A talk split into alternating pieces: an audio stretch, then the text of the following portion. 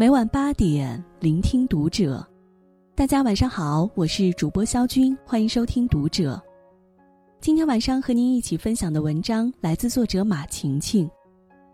三十而已爆火，三个女人三种爱情，你属于哪一种？关注《读者》新媒体，一起成为更好的读者。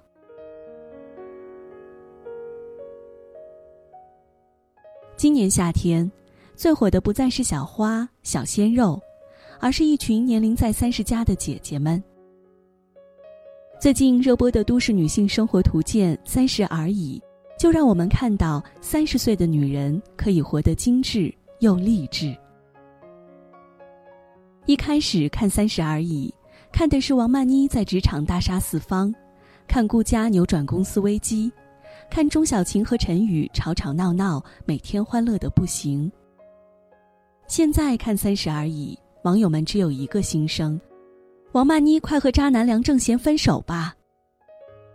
根据最新一集的剧情，王曼妮终于和不拒绝、不表白、不说明的梁正贤确定了男女朋友关系。还没等王曼妮高兴几分钟，梁正贤就向曼妮挑明了，自己是不婚主义者。只恋爱不结婚，还用婚姻关系不能维系爱情的说辞对曼妮进行洗脑。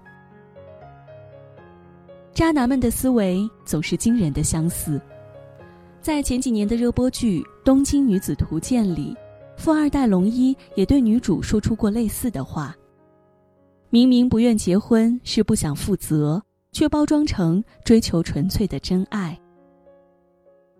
可惜。曼妮此时已被爱情冲昏头脑，信誓旦旦地对闺蜜们说愿意一直等下去，期待转机。网友们齐齐发声，呼吁曼妮赶快分手，更制作了“妮妮快跑”的表情包。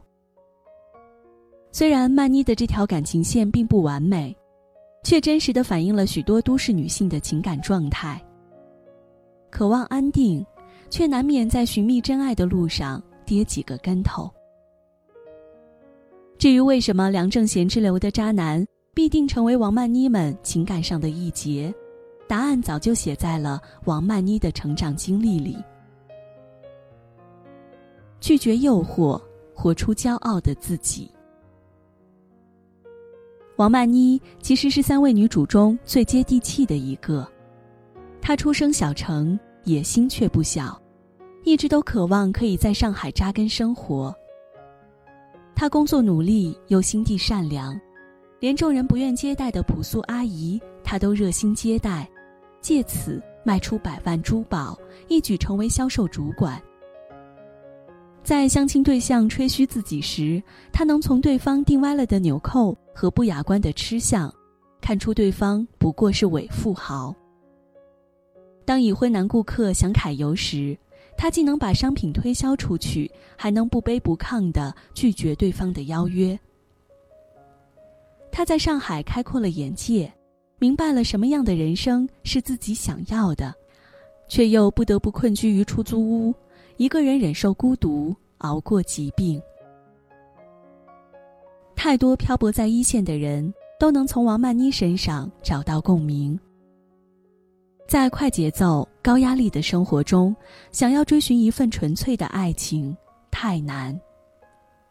所以，优秀又貌美的曼妮也只能一直压抑自己内心的渴望，等待缘分降临。当曼妮在游轮上遇上帅气多金又风趣幽默的梁正贤时，她从最初的拒绝艳遇，到后来重逢时不顾一切陷入感情，只能说。孤单许久的曼妮太怕错过缘分。不过，爱情里的曼妮并不是傻瓜，她通过顾家的关系调查梁正贤是否已婚，在梁正贤赠送礼物时拒绝梁正贤的卡和钱，还用一个月的工资给对方买了一个奢侈品的箱子，让对方随时都要想着他，记着他。曼妮竭尽全力。在爱情里求一个平等的位置，用实力向梁正贤证明自己值得被爱。可惜，梁正贤并非曼妮的良人。他一直以为有钱能买来安心，用钱可以解决一切问题，却忘了感情里真心比金钱更有价值。最终，曼妮看透梁正贤虚伪的嘴脸，面对躺着就能舒服的人生，他还是选择骄傲的站着。日本推理小说家森博四曾说：“自尊心是人所拥有的唯一的东西。”对于王曼妮来说也是如此。就算倾尽全心爱一个人，也要保留住自己内心的骄傲和尊严。倘若为爱情失去尊严、失去自我，那余生只能如行尸走肉一般被爱情牵着走。三十岁的关头，拒绝华而不实的爱情，重新找回尊严，独自生活。是每个独身女性都应经历的修行。渴望安全感，学会投资自己。与尚在爱情里纠结的王曼妮不同，顾佳简直就是三十岁女性中的翘楚。她虽然身为全职太太，却是一家人幸福生活的核心力量。儿子面试不通过，不能上贵族幼儿园。他能赤着脚陪孝董夫人从楼顶走下来，只为拿到一封推荐信。公司丢失大客户，他能痛饮两杯白酒请罪，却也能在对方揩油时果断拒绝，另寻出路。看到儿子被家委会的会长故意关进小黑屋，他凭借自己多年练习自由搏击的底子，把两个欺负儿子的人痛打一顿。在女员工对老公有意思时，顾佳能从一个二十五元的橘子发现对方的不怀好意，在三言两语挑破对方的歪心思，体面的辞退他。顾佳如此出色，却终究没能拦住老公许幻山的出轨。许幻山在工作中结识了年轻活泼的林有有，对方和他共吃一个冰淇淋，带他去网红小店吃晚餐。无数次吹捧许幻山的烟花和设计，一点点动摇着许幻山对顾家的感情。可见，男人出轨和女人是否优秀没有关系。只要男人一时动心起念，欲望往往会战胜责任。顾家曾在茶山上许愿，希望自己可以拥有更多安全感。他意识到烟花公司的危险性。意识到自家的富贵并不安稳，因此他希望自己能建立甜品屋、开茶厂，给家里搭一条实心的梯子。或许这是我在全戏中看到顾家做出的最正确的选择。选择做全职太太，当然能发挥出事业、家庭两头顾的价值，但是牺牲自己的职业生涯，换取老公儿子的安稳。终究是成全别人，忽视自己。若是有一天顾家这样的全职太太遭遇老公出轨，失去了安稳的家，又没有稳定的收入来源，危机恐怕才真正来临。优秀的婚姻不该将根基系在一人身上，各自优秀，互相成全，既是双赢，也是给予自己最大的安全感。生活不破不立，无惧改变。钟小琴是全剧最普通的一个角色，她没有王曼妮的勇气和坚强，也不如顾佳那么精明能干。她平平凡凡，过着平淡到压抑的小日子。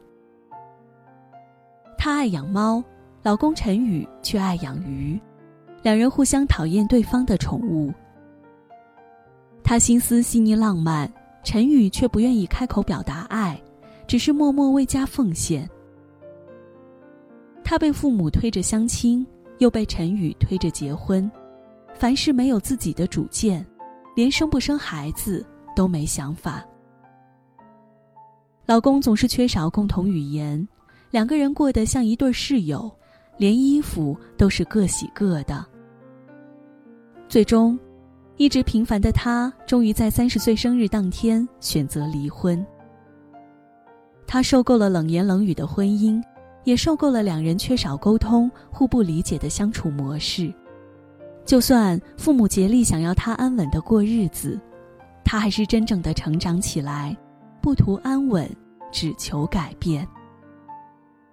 他不再做陈宇的避风港，抛下婚姻，在生活中乘风破浪。看到他离婚的片段，很多前妻一直大喊着“钟小晴快离婚”的网友们，却也跟着心酸的不行。一段婚姻的失败。从来不是一个人的问题，两个成长速度不同的人相处的时候，总有各种磕磕碰碰。有的人能像钟小琴一样勇敢踏出围城，更多人却畏首畏尾，担心离婚之后更糟。离婚之后的钟小琴，先是和姐妹们一起去温泉度假，又主动请求上司给自己更多锻炼的机会。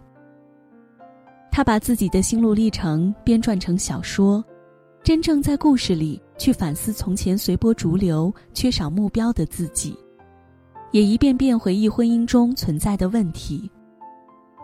钟小琴勇敢地撕破自己岁月静好的假象，才走出了从前一潭死水的生活。无论他最后选择热情帅气的钟小阳，还是被踏实深情的陈宇重新追回。我相信他的生活都将完全不同。如钟小晴这般走出生活焦虑，正视生活中、婚姻中的种种问题，才能找到破局之道，继续向前。不管处于何种年龄状态，其实爱情和婚姻的困境，女人都会遇见，而三十加的女性要面对的状况可能更多。但庆幸的是，当女性真正迎来三十岁时，已被生活锤炼的足够顽强，有能力去应对爱情中的风险。同时，她们又三十而立，能够为自己创造更多可能。记得《三十而已》中，顾佳有段经典台词：“到了三十岁呢，大家都开始着急，买房子，存金子。”生孩子，这些东西都有一个统称，叫做后路。这就是很多人的错误观念，好像三十而立的警钟会在那天集体爆发一样。一百条退路，没有一条是向前的。一旦有了这种观念，你说，人生还能好吗？在漫长的一生中，三十岁只不过是个中间点。等到四十岁、五十岁再去回望这个年纪，就会发现三十岁也不过如此。真的不必过早为自己设限，也不用着急找到所谓的退路。最好的年龄就在此刻，抓住今天，无惧明天，我们才能真正立住生活。愿大家在三十岁来临之际，都能霸气地说一句。三十而已。